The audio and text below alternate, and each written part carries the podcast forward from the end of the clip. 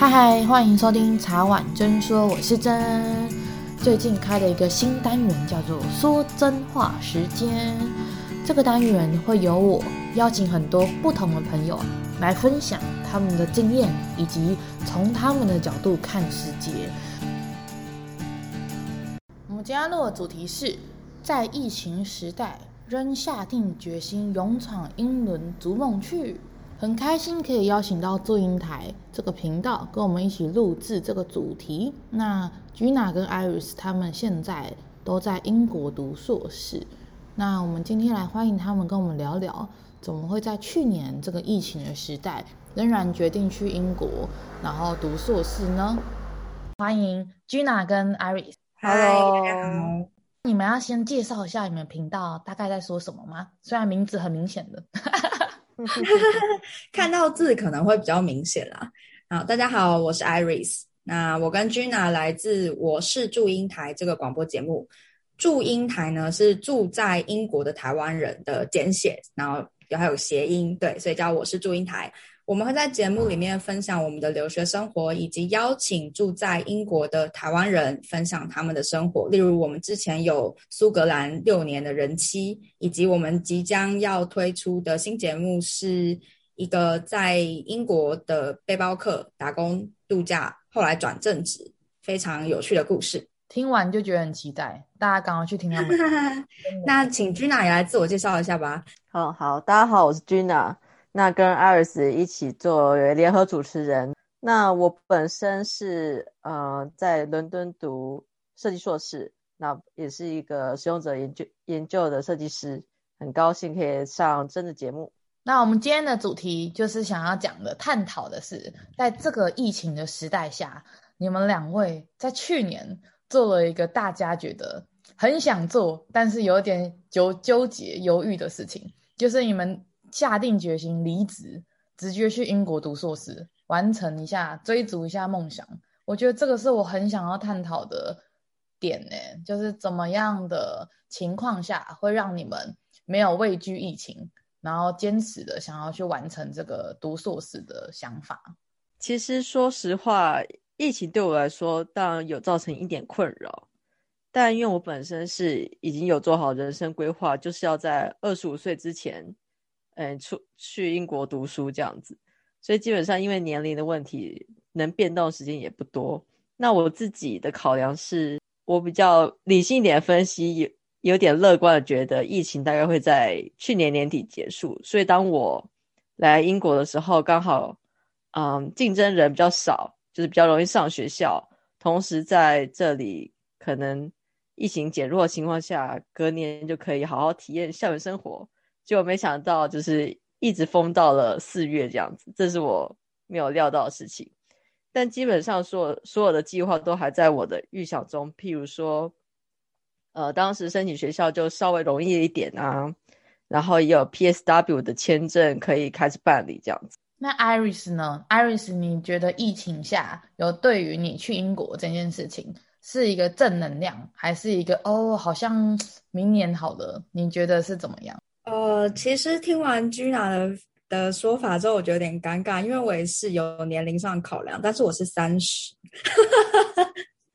呃，我的状况是，如果我去年没有出来的话，我大概不会出来了，因为第一个是年龄，第二个是我的那个工作上职涯的规划，因为我在两年前自学转了，其实前端工程师，那出来。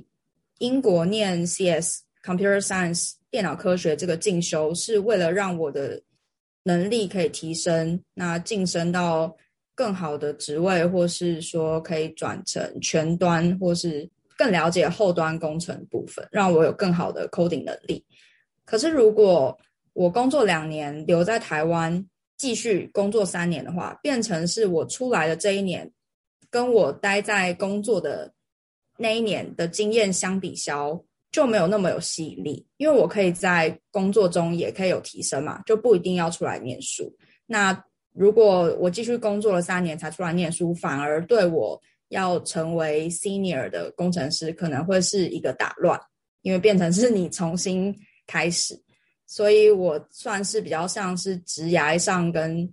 呃我自己人生时间点上的考量，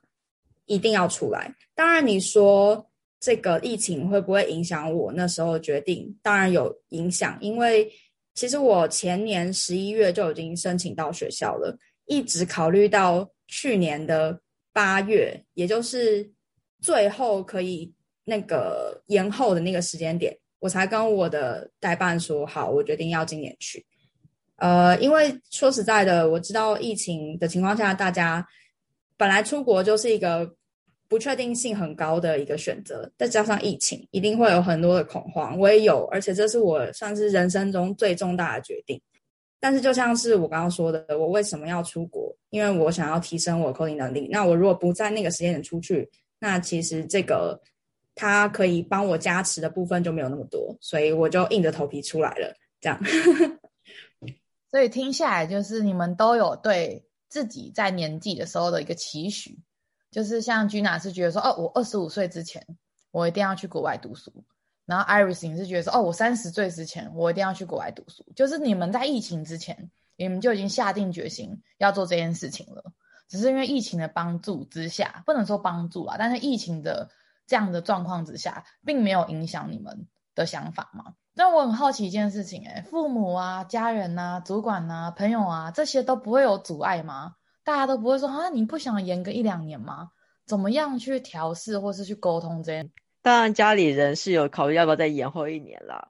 但因为我的雅思要过期了，我就跟我爸妈说，我不想再考一次雅思了。这样子，其实我爸妈就也是抱持着好吧，那就乖乖在英国这边读书喽，反正也不能去哪里玩啦的心态，那就去了。那主管听到之后，当然会担心疫情，但每个人都认为说，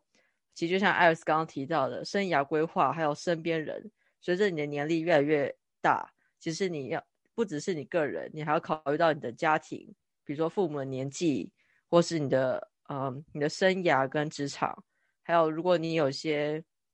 牵挂会越来越多啦，所以当然是越年轻越早出发越好。所以我的主管们那时候听到都还蛮为我祝福的。我觉得你们遇到超级超级棒的主管呢。我想要小小聊一下你们在提离职的过程中，主管是怎么样的说法？比如说像你刚刚说，主管都很赞同，但他们会不会有一点担心，或是舍不得这个人才就这样离开公司了？他们会，他们都是赞同你们的，或是会有一点想要慰留你们，就是说啊，再待个一年呐、啊，然后你们明年再出去啊，什么这样。因为我知道你们两个好像在同一间公司，虽然当时去英国的时候还不认识彼此。艾瑞斯要分享一下我被喂流吗？因为我们公司有受到疫情的影响，所以其实虽然说有被慰留哦，我分享一个有趣的事情好了，因为我有就学贷款，那我同事是跟我说，我跟你说，那个你应该把你的就学贷款拿去买股票，那那你明年再出去。这是一种神奇的未留方式，但是如果我真的就他所言，拿我的钱去买股票的话，如果大家有在关心股市的话，应该知道去年二零二零年，不管你买美股还是台股，就是猴子都会赚钱的一年。我搞不好，我如果真的买台积电买下去的话，我现在就倒赚回去，我根本不需要学贷，我就是台积电送我出来，你懂吗？那。当然，就是主管会慰留啊，然后会问你说：“哦，你是不是真的想清楚啦？”甚至告诉我说：“其实你在公司待久一点，公司也会想要培育你，可能去在职进修，就是硕士这部分。”但是我觉得这件事情最终还是回到呃你自己想要什么，就是你，因为就像我说的，其实就我自己的考量，我如果去年不出去，我大概这辈子就。不会选择出来了，那我就问我自己：如果我没有选择出来，我会后悔吗？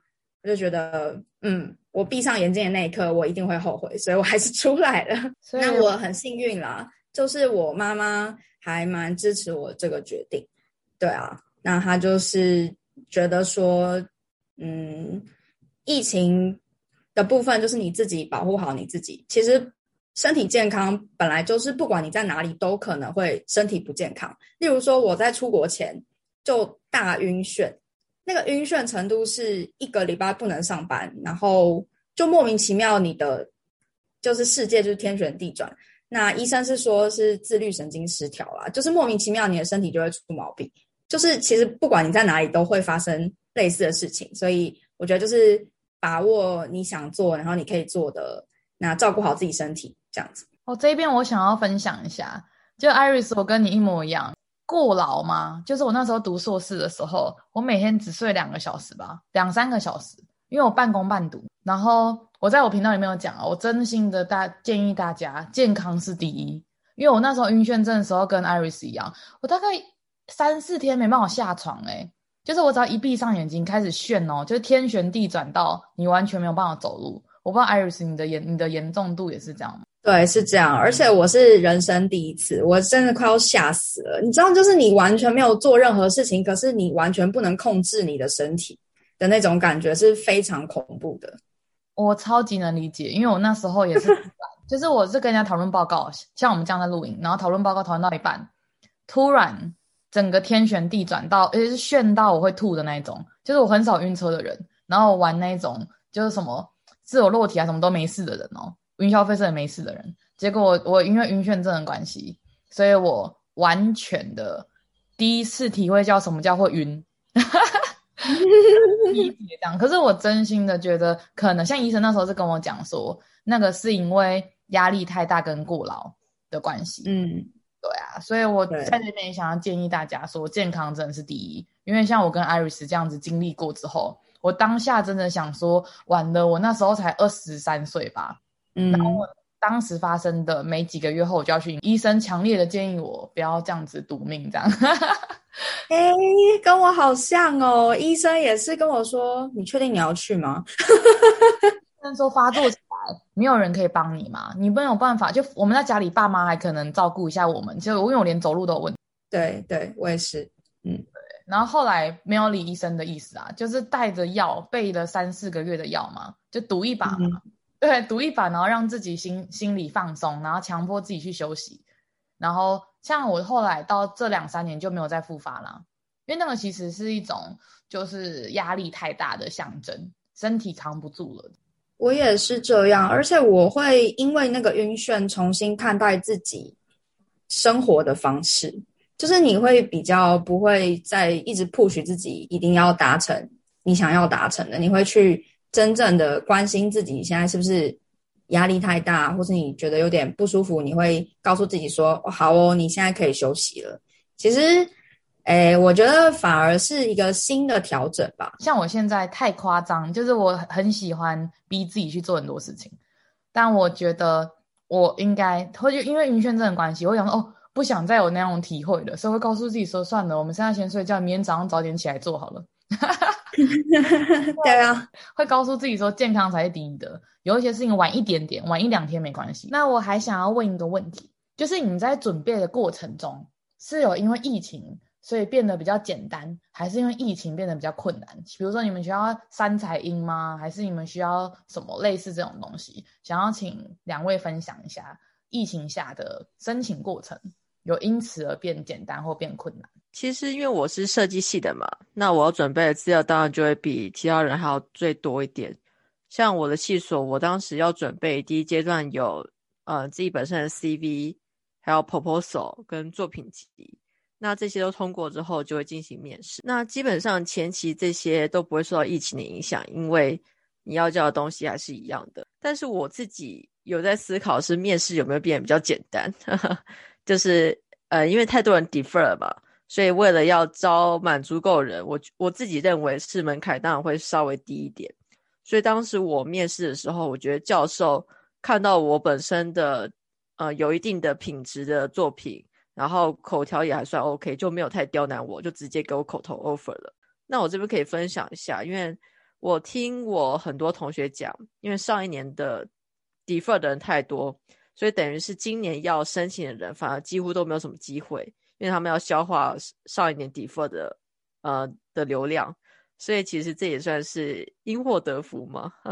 所以听起来是因为大家因为疫情的关系，就是今年会变得比较困难。呃，我我不能够说去年一定比较简单，但是今年一定更困难，因为去年 defer 的人他的名额等于把呃把你都占住了嘛。那一个系所，他可能为了教育品质，他也不可能收太多人，所以对于今年申请或者后年申请的人来说，他们就会评估一下，呃，你是不是，他就会更评估你的 quality 嘛，然后你获得的门槛机会也会更少。哦，那我想问一下君娜，你大概花多久的时间准备这些，不管是前置作业，或是后面，或是你考雅思这些东西？我觉得好多人都是因为雅思那边过不了，因为像我朋友，他是拿到爱丁堡的 offer，但是他英英文就是他一拿到之后，他还没有，他是拿到有条件式入学，然后好像要七以上才有办法，那、就是可能三个月内就是读不到七分。嗯嗯、那这一方面你们是怎么准备？嗯，那个时候我是接近快毕业的时候，其实有为求有为自己留了半年时间，就专专门读雅思这样子，所以我那时候花了半年，就是大概花了三个月时间上了。补习班，然后剩下三个月就是一边备考一边准备求职的作品集等等，所以那时候一考完雅思，然后刚好也呃公司录取，考完雅思就去上班了。那上班上一上，然后一边准备这些这些求职的文件，这样子听起来就是超级有效率，完全没有浪费时间。但时间拉的有点长啦，就是毕竟呃这样算起来，其实拉了快一年半左右吧，就不是那种短期。那同时，啊、因为家里有压力啊，总不能在家蹲太久嘛。就是比如说你考完雅思好，你应该出去工作，要么就要去读书，你知道吗？所以就是啊、家里家里的情况下，就是我一定得一边工作一边准备这些求职、求职还有呃这些留学的资料这样子。所以本来你在台湾就是设计系的人，对，我本来就是本科出身这样子。哦，所以你只是想，你想要再去英国精进自己的设计这一块，呃的学历，对，等于就是从从不同的角度看同一件事情啦。其实简单来讲就是这样子，就是我在学校读的是产品设计，然后我实际在公司是做使用者研究，那来这里是做服务设计，就是从政府跟企业的角度去看待设计流程，这样，所以其实就是。呃，一步一步把自己的思维可以扩大起来，然后了解更多的东西。了解，就不从不同的层面看一样的事情。对对对。然后去从上中下游的感觉，就从使用者啊，从政府啊，从不同的方面去了解。哇，听起来就很酷诶。所以你真的非常爱设计，所以 只会这个了。没有，我觉得你真的很爱。有时候是你找到你的热忱了。所以你会很拼命，然后很努力、很努力的去做，我觉得很棒诶，真的很棒。那你在准备的过程中有遇到什么困难吗？我觉得真正最大的困难都是心魔，诶，就是觉得自己做做的程度不够好，或者自己本身有的作品素质不够多，然后因为时间拉得很长，就会很容易怀疑自己，就是自己到底有没有能力可以呃获得学校的申请，或者是真的申请上学校的时候。会不会跟不上进度等等，就是我觉得很多都是心态问题。因为我在准备这些资料的时候，一定会上网去看一些学长姐的作品，或是一些外面的呃一些代办，他们自己会建议学同学们怎么怎么做做作品集啊，然后就会看到哇，怎么大家都做的很厉害，然后自己很差劲这样子。所以你是都有找代办的？呃，其实我没有找，我没有找代办，就我都是 DIY。但是我会看，就是网络上这些代办的，有些会有一些 blog 文章，或是分享一些校友的讲座或作品集这样子，超级厉害的，很厉害。所以你全部都是自己来的，从申请到找学校到申请上的所有的流程，你都没有透过代办，都是自己来，在网络上找资料而已。对，就是当然我也有实际去跑去代办，直接问意见啦，但都不是正式的，就是呃付费啊或什么的，就是想，因为我也想知道所谓的代办到底真的可以帮到我多少，但听起来好像就是帮我整理资料而已。那其实我已经在整理了嘛，就没有这个需求这样，而且我也没有真的就是我有二十多间学校要排 priority，没有，我就是那几所那几所名校这几个科系就这样，超级厉害的，就目标非常的明确。很明确，因为有一些人是去在找代办，然后代办帮他选学校。我的朋友是这样了，哇，所以居然是已经非常确定自己要什么了。因为你说你在还没有去之前，嗯、你可能就会去跟学长姐聊天啊，去当地了解一下这个学校的氛围是不是你要的啊，以避免你到了之后落差太大。对，因为其实我自己本身要出国读书是我，我大概国中的时候就有这个念，国中的时候我爸妈就有这个念头了。那那时候原本是想要读大学，但还是觉得还是研究所比较好一点。所以那时候大学刚好有机会，学校有交换生，我就去德国。那那时候 一边旅游就去，呃，英国有一些 open day，就是你可以实际去毕业展，去跟毕业生谈谈他们的作品啊，还有他们的科系到底在干什么。所以那时候也是蛮好的机会，推荐大家可以去趁这个时间，去自己有兴趣的学校看一下校园，跟跟学生聊聊这样。哦，我觉得从这边真的学会很多，就是你是直接去现场去了解，然后去感受一下这个学校的气氛，然后所有的东西，就是可以感觉出来你是很早很早就笃定好自己要什么了，然后再去一直一一步一步一步一步的接近你自己想要的东西。那我想问问 Iris，你在准备的过程中，你有遇到什么样的困难吗？然后你也是找代办，还是你是自己 DIY？就是这些，我很好奇。嗯，我还蛮同意 Gina 的说法，就是其实，在准备考试或准备留学，最困难的其实是你的心魔，就是因为当你还没有行动，或是当你行动或是资讯还不充足的时候，你就会。觉得这件事情好像很困难，或是其实你根本不知道你还缺什么，就是一直在一个我可能做不到，或是我不想面对我做不到的路上。所以，呃，我觉得就是你如果觉得这件事情很困难的话，就是可以把项目 break down，就是把它变成小项目。例如说，你觉得英文很困难，那它为什么难？那要如何面对这个困难？如果你最终就是想要。考到雅思就是六或七之类的，那要不要去补习？是，我是在二零一八年的时候就准备考雅思，然后二零一八年十月左右，我就评估了我自己的状况，因为我是大学毕业大概七八年都没有碰英文，要回去考雅思，所以我有找补习班。那补习班也不是说随便找一间去，也是选了好几间，大概三四间吧。才选定了一间，接下来是我记得好像补习两个月后考到六吧，那还不到我要的成绩，所以后来就再冲刺。我记得那个时候是过年，过年的时候我没有在过年，就是在因为过年不用上班嘛，所以就是从头到尾都在模拟考，模拟考就自己给自己安排模拟考进度。那最后是考到 overall 七，那是英文。其实我英文不好诶，我以前。为了大学的时候，为了不要念英文，还选了日文当我的，就是因为我们好像有必修一个语言吧，所以那时候其实非常讨厌英文。那是为了要出国 留学，所以就硬着头皮把英文读起来。这样，我觉得补习班很重要诶，因为它就是让你可以短期冲刺考试技巧的。你就而且那一个月就是拼命写考古题跟练模拟练习的时候，你真的是会反射性就可以抓到他们的 tempo 了。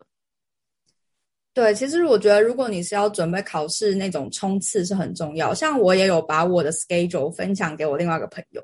那我就有帮他安排 schedule 了，帮他安排雅思考试的 schedule。他后来是跟我说，他觉得还蛮有用的，所以就很高兴可以我我的可怕 schedule 可以帮助我的朋友。所以总体而言，你花了多少时间在准备，然后直到拿到 offer？其实这个时间是很短的，因为这种事情你不一鼓作气做完，其实很辛苦。所以我就是二零一八年年底在准备雅思嘛。那我自己的态度是，我要就是要拿 unconditional 的 offer，就是我不要读预科，因为我没有我没有钱去读语言班，所以我一定要先考到雅思，我才有办法出国。所以我自己给自己的时间点是我。先考到雅思，然后我要申请，二，二零一九年十月就要把所有资料都准备好，然后申请。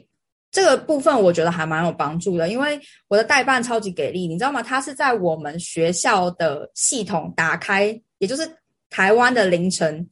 零点的时候，帮我把信送出去，就是申请信送出去。所以我自己接到那个学校 system 的 confirm 的 email 的时候，是台湾时间的凌晨。那我觉得。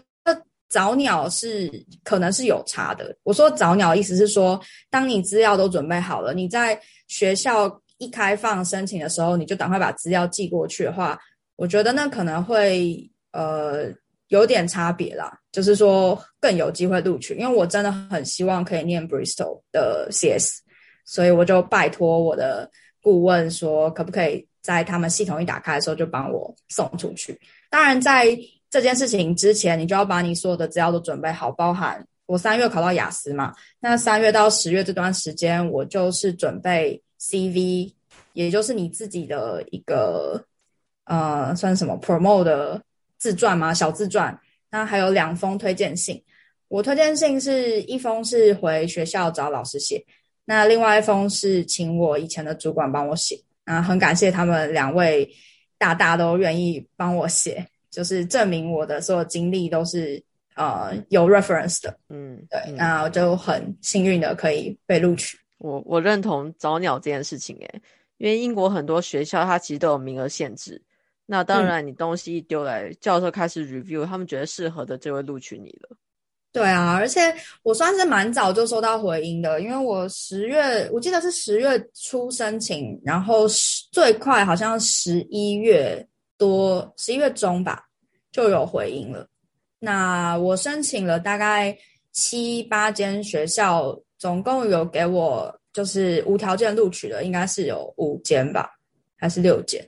当然有些学校有比较晚。那刚刚有提到说。那个我申请有没有受到疫情的影响啊之类的？我觉得申请的时候是没有，因为大家也可以知道，其实二零一九年就在申请，那时候根本没有人知道有疫情。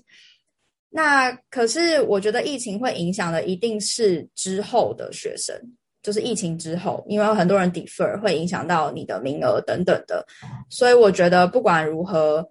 我们那一年出来，比起我们。就是疫情之后出来，还是虽然比较冒险，但是整体上来说，好像资源会是比较充足的。就是如果你之后才入录取，那你可能会跟更多人去竞争。因为今天时间的关系，所以就差不多到这边了。那下一集会请 Iris 跟 Gina 特别跟我们聊聊。在疫情下的英国上课，以及他们一个人是使用代办的方式去申请硕士的，另一个人是全部自己去申请的。那我们下一集会来比较这两个的差别，以及他们是如何选学校，跟现在的上课方式有没有因为疫情的影响而有一些改变呢？那今天就差不多到这边喽，谢谢大家今天的收听。喜欢我们今天的主题的话，别忘了订阅我们的 IG 茶碗真说，或是上 Apple Podcast 给我们五颗星的评价哦。然后有任何问题的话，都可以私讯我们，或是可以写 email 寄给我们哦。谢谢大家。拜拜